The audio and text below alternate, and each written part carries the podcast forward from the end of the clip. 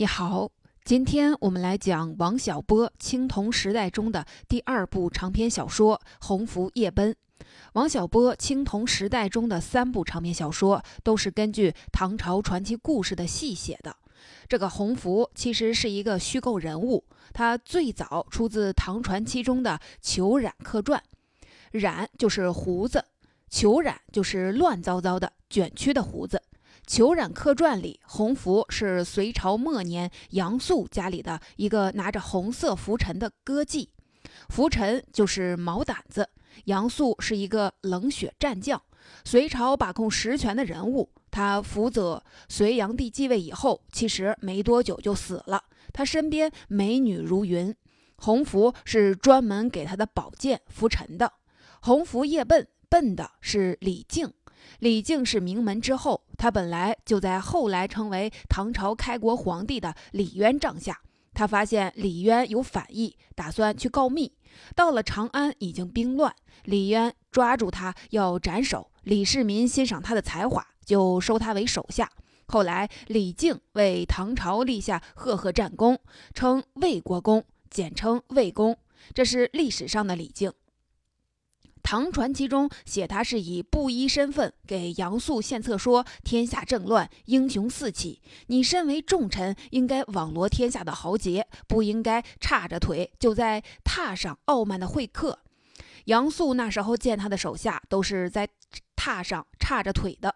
杨素听完以后，马上站起来答谢，和他交谈甚欢。洪福就站在旁边看，等到李靖谈完了要走，洪福就问隐士住在哪里。李靖回家以后，天快亮的时候，洪福就敲门来夜奔了。李靖当时就说：“杨司空那么大的官，你来投奔我，这如何是好？司空就等于是现在总理的级别了。”洪福就说：“其实他已经老朽了，府上姐妹都已经知道他大势已去，走的不少，他好像也不追究。”李靖看洪福像天下掉下来的，越喜欢也就越害怕。但等了几天，好像也没有什么大动静，就带了洪福奔着太原而去。因为李渊在太原，他们中途遇到了大胡子裘冉客。洪福正在梳头，长发垂在地上，这个大胡子就盯着看。李靖刚要发作，洪福就问他贵姓。裘冉客说姓张，两人就认了兄弟，一起去了太原，见了李世民。大胡子说：“李世民十有八九会是真龙太子，但还是要道兄来见见。”于是带了一位道士再来太原。这道士见了李世民，出门就对大胡子说：“这世界不是你的，不要以此为念。”大胡子就把家业都给了李靖和洪福，去了扶苏国。扶苏国就是现在的朝鲜。后来，随着这个故事的流传，又改成了扶桑国。扶桑国就是现在的日本。第一部分，王小波细写这个故事，最早是先写了一个四万多字的中篇。今天讲的是他后来又写的十八万字的长篇。我先讲这个中篇。他把李靖写成洛阳城里一个欺行霸市的无赖，周围有一帮卖酒的风流寡妇。有一天，他喝醉酒以后说，隋炀帝是色情狂，得了精神病，醒来已经躺到杨素家的软床上。杨素以他攻击圣上要挟他，要把洪福许配给他。一开始就显出了荒诞。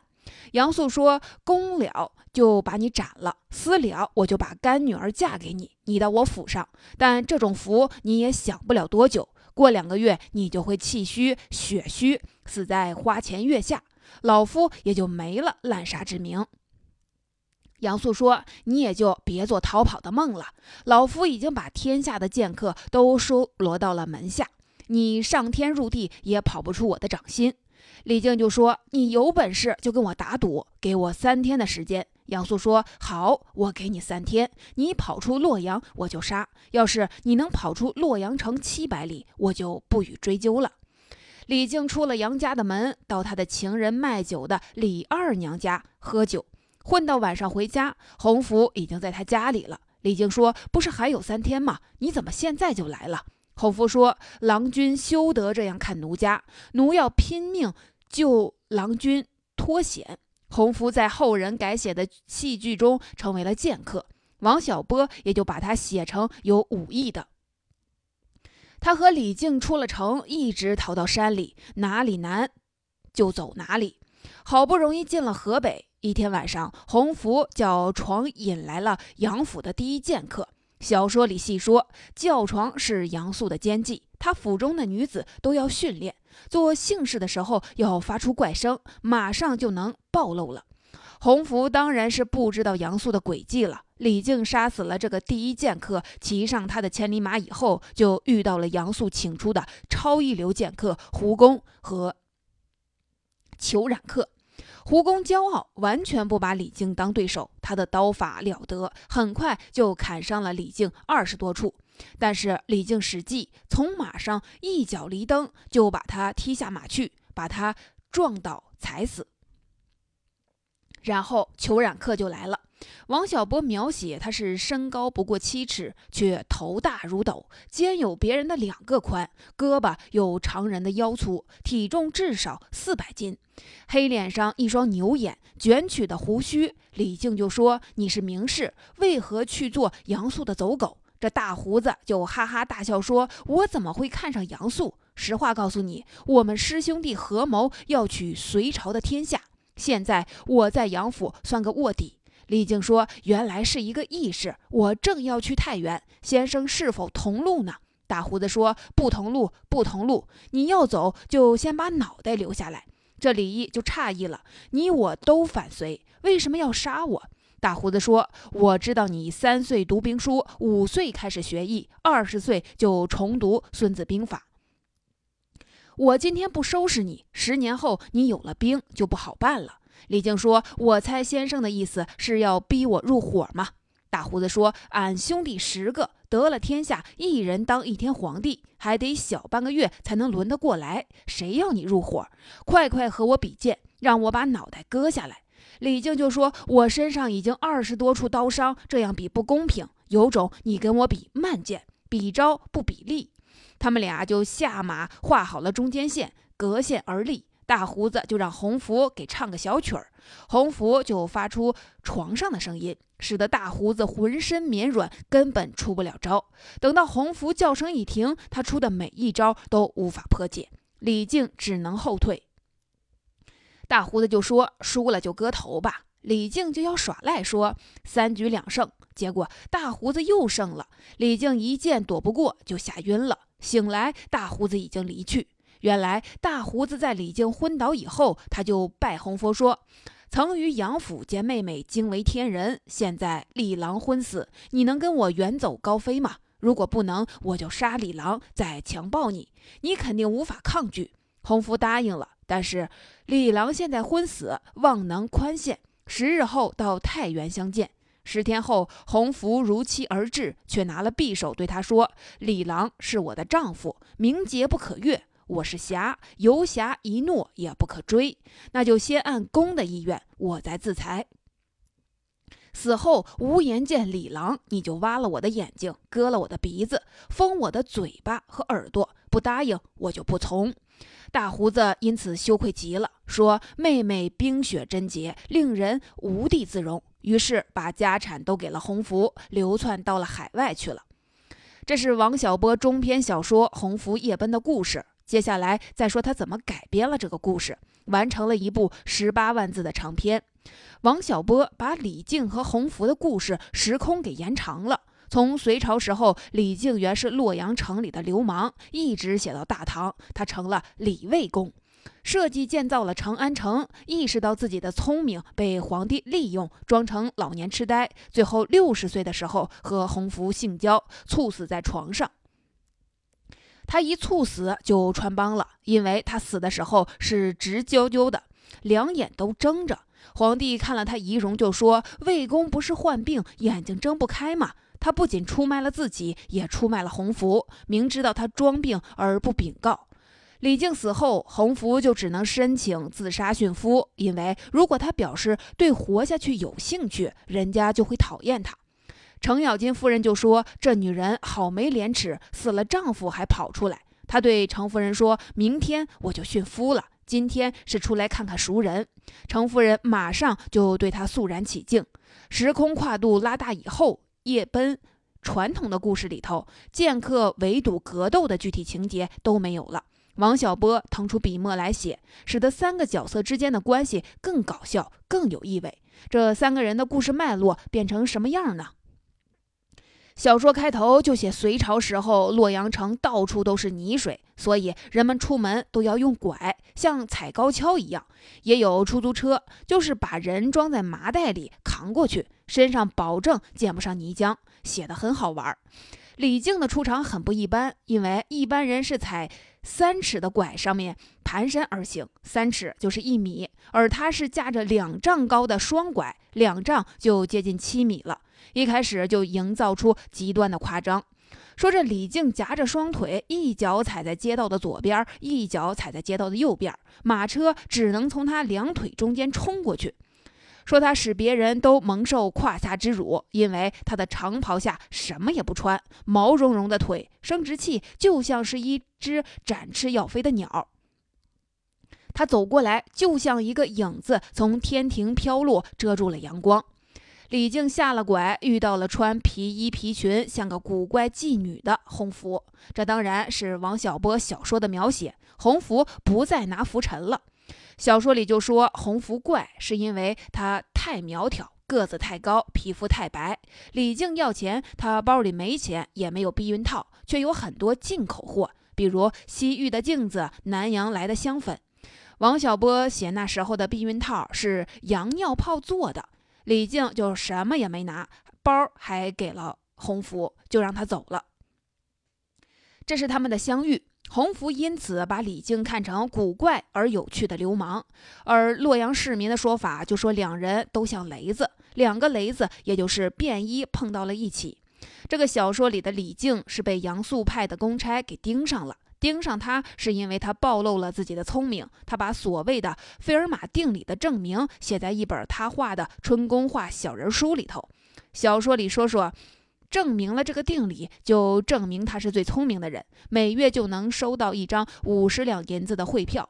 隋朝的汇票是一块皮子，收到牛皮就是五十两，马皮就是一百两，收到汇票就等于暴露了聪明。而李靖每次聪明的摆脱公差以后，跟他的人数就会翻倍。费尔马定理是这部小说里很重要的一个关键词。这部小说又是套装结构，在李靖、洪福、裘冉克的故事外，套着第一人称我王二的荒诞故事。我是数学家，除了在证明费尔马定理，还在写《洪福夜奔》。我后来证明了这个定理，经加州大学。伯克利分校的系主任署名才得到认可，变成了大家都认为的最聪明的人。反过来说，证明了这个定理，也就证明了自己是傻瓜。李靖当年在隋朝就因为证明这个定理才惹祸上身的。费尔马是一位法国数学家，大约在一六三七年，他提出了费尔马命题。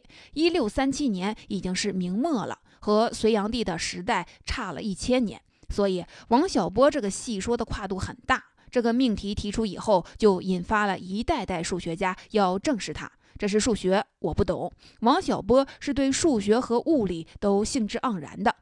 我想，他是要用这个命题论证来说荒谬，因为后来很多数学家的论证都是错的，直到计算机发明后突破了，才有了机会。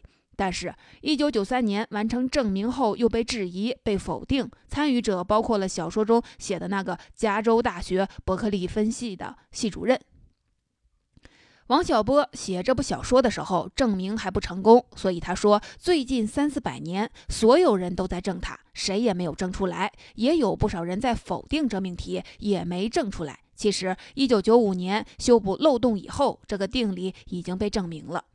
我们回到小说里李靖的故事，这个李靖的身份，除了在市场上向小摊儿要保护费，在酒馆里和卖酒的寡妇混，他还想考一个数学博士，自认为是知识分子。他懂波斯文，从波斯文转译过几何原本，还想出毕达哥拉斯定理的证明，刻印了散发，结果就被抓进去打了一顿，罪名是妖言惑众。李靖的情妇是卖酒的李二娘，但李靖找李二娘幽会的时候，李二娘其实也已经被发展成监视他的线人了。李二娘每月能领二十五两银子，卧底和李靖做爱要随时汇报情况。小说里写，拿银子意味着他受领导重视，生命就有了价值；而拿了银子，他做爱就更卖力了。李靖和他幽会后出门，就被监视的他公差围上来。前面已经说过，他甩脱一次，公差的人数就会增加一倍。这时候已经翻倍到了一百二十八人。他回到家，洪福已经夜奔到了，在等他，告诉他杨素准备去法办他。刚说完，就听到屋子四面都响起很猛烈的水声，屋子就像淋浴房。洪福就问：“下大雨了吗？”其实是监视的公差在李靖的草房周围一起尿尿。泥墙本来就不结实，一下子就被冲倒了。李靖拉着洪福就跑了，是搞笑版。跑到一块菜地里，有个破土地庙，李靖就在庙里用各种方法和洪福做爱。洪福私奔的理由本来是因为有趣儿，他觉得李靖是一个有趣儿的人。但他说，谁知道一见面他就用肉棍来扎我，无趣的很。后来李二娘知道李靖藏在菜地里头。因为他们常去破庙里偷情，李二娘就给李靖送吃的，公差跟在后面，就把庙给围住了，叫里边的人手抱着脑袋出来投降。李靖出来后，弯下膝盖撞倒一个公差，拉着洪福又跑，公差追，就掉进了他事先挖好的坑里。李靖和洪福逃出了洛阳城。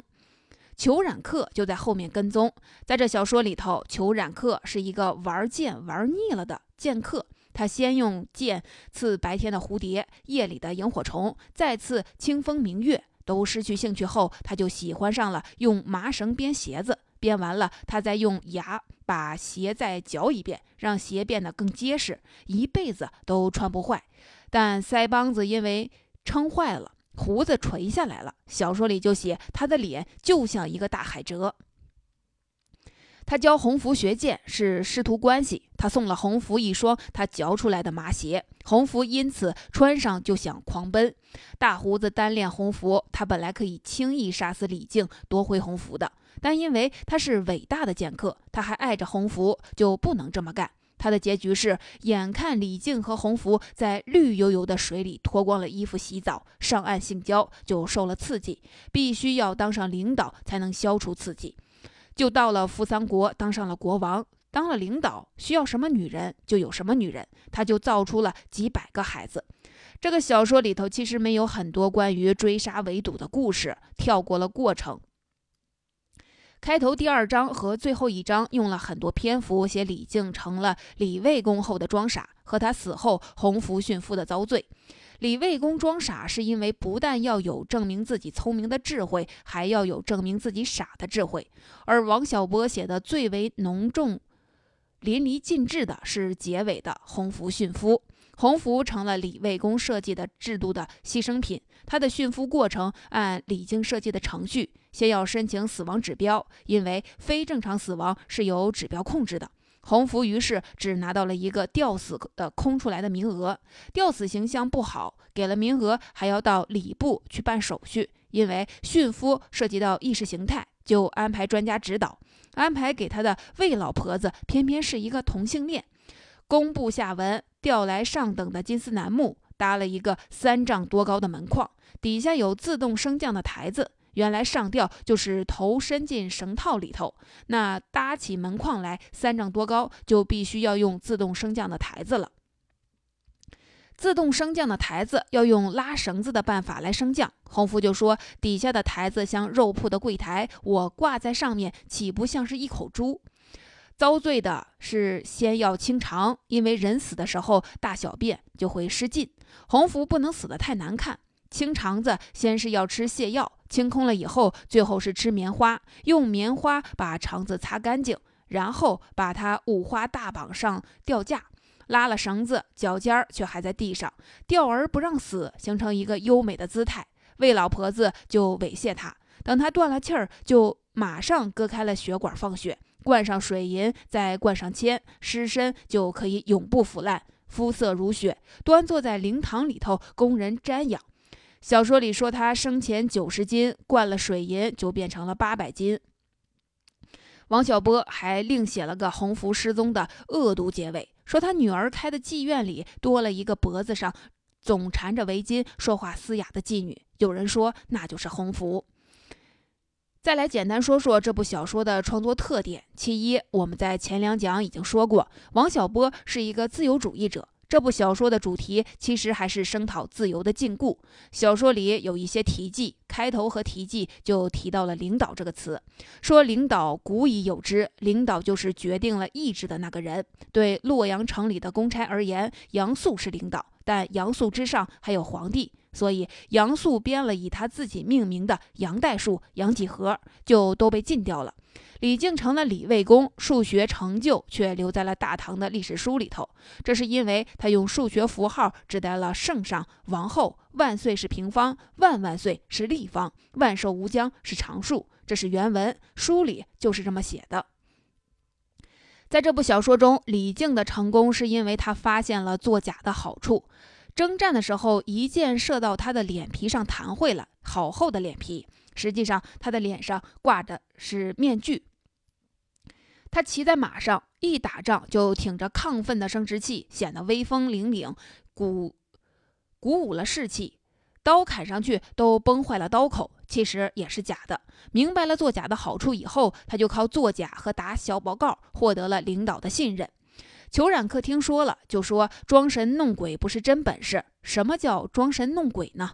王小波小说里头后来说明了，他说：“凡是人类，饿了就想吃，困了就想睡，性交以前硬，性交以后软，听报告就犯困，这些都是不能改变的。谁要说他不是这样的，就是装神弄鬼。”李靖功成名就以后，皇帝就委托他设计长安城。起先他不明白，领导要他设计的目的是。要想防止想入非非，就要由擅长想入非非的人来制定实施。于是他造了一座城，为了保证城的牢固，就要用制度使得城里的人都安分守己。城建完了，他才意识到这城也禁锢了他自己。小说里有一个细节，按照他制定的国法，一品夫人只能穿一件粉红色的厚法兰绒睡袍，这个睡袍只能是李靖设计的式样。长到脚跟儿有二十四个扣子，就像一个布口袋。在这个口袋里，洪福一尺七的腰身和肥婆三尺三的没有差别。洪福因此就每晚都要骂他。他建了城，建议称新洛阳，因为他和洪福当年从洛阳逃出来，就立志要建一座新城。结果头盔上就被砍了一刀，才明白这是皇帝的城，不是他李靖的城。他李靖不是领导，因此他才回到作假，伪装老年痴呆，以每天睡觉为工作。王小波形容他那松弛的脸说，就像降下的风帆。其实，李靖设计长安城和洪福驯夫的过程，都是为了深化素服这个主题。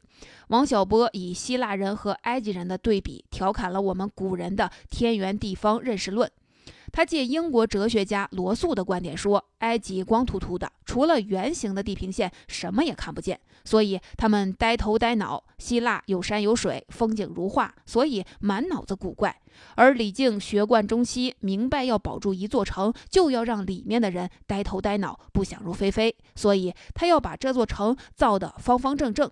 大家看着方方正正的城池，只知道天圆地方，像个茅坑的模样。李靖设计的长安城里，所有人都在阴影里走路，因为没有经过批准走到阳光里是被禁止的。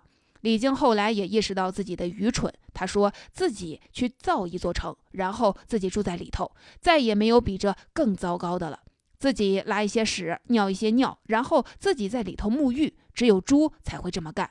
这就是王小波的语言，他的恶毒就是他的锐度。李靖和洪福的命运真远不如后来成为扶桑国领导的裘冉克。王小波说的是这样的故事：他们能逃出洛阳城，却被自己设计的长安城禁锢了。第二，王小波使用费尔马定理，实际上形成了一种怪圈的象征，证明了他就变成最聪明的人，最聪明的人就会被迫去做越来越多的蠢事。其实也就会变成最傻的人，证明费尔马定理代表着聪明，又代表着愚蠢。王小波让小说中的我把李靖身份也改成数学家，是为了表达对想入非非、不切实际的态度。领导决定权力意志，隋朝的领导简单的用围捕、封杀的方法，导致隋朝只有不到四十年的历史。大唐的领导懂得利用想入非非去管理想入非非，才有了大唐盛世。王小波这部小说的深度，其实在表达这荒谬的悖论。因此，他写洛阳城是为了对李病、李靖后来设计长安城；写李靖的聪明，是为对比他后来意识到自己愚蠢的追悔莫及；写鸿福夜奔，是为了对比他最后在李靖设计的程序中身不由己。所以，第一、第二章和最后一章是他写的最得意、最好的。第三，还是感叹他的想象力。这部小说的主角其实是洪福，他是义无反顾奔赴自由牺牲品。他的特征是长发尾地。王小波在写唐人故事的时候说，长发是四尺多还是正常的。到了这部长篇里头，夸张成了三丈多。洗头的时候派在水桶里头，就像一桶海带发起来的样子。一米是三尺，三丈多就是十米了。洗头发的时候需要十担温水和三斤鹅肥油。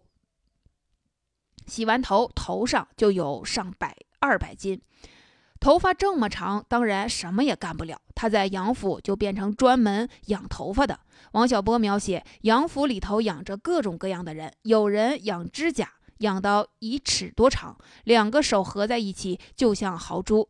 洪福养头发。头发垂下来就成了观赏植物，这都是杨素的收藏品。蓄头发的好处是冬暖夏凉，它不需要睡衣，裹在头发里头就睡觉了，像个巨大的蚕茧。带着这十米长的头发，当然是没法夜奔的。所以王小波就说，离开杨府之前，洪福把头发剪了，改为三尺多了，三尺多才能出门。但是，一根头发到了末梢是十四五根，所以这些头发会自动的膨胀。于是他就披着一头散发，像一团黑雾一样捉摸不定。这就是怪才，发明各种各样奇思怪想的王小波，四十多岁就英年早逝，真是可惜。总结一下这一讲的知识要点：第一，鸿福夜奔是对唐代传奇的改写。王小波一共写了两个《鸿福夜奔》，先写了一个中篇小说《时代三部曲》，青铜时代里是他后写的长篇小说。第二，这部小说借古讽今，现在数学家我和《鸿福夜奔》里李靖的故事对应，其实是写知识分子的处境，主题是禁锢。第三，这部小说还是一个套装结构。第一人称我王二既是数学家，还改写了《鸿福夜奔》。他把李靖的身份改成了数学家，是为了给他一个自以为知识分子的称号，为了说对想入非非的不同态度。因为知识分子经常会不安分守己。王小波要说的是，处理想入非非的不同态度，造就了历史的不同结果。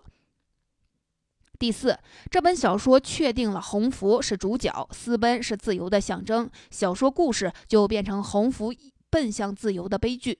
因为李靖成为了设计禁锢程序的工具，鸿福最后身不由己的驯服过程就变成这程序展示的牺牲品。因此，这小说写的最好的是开头和结尾。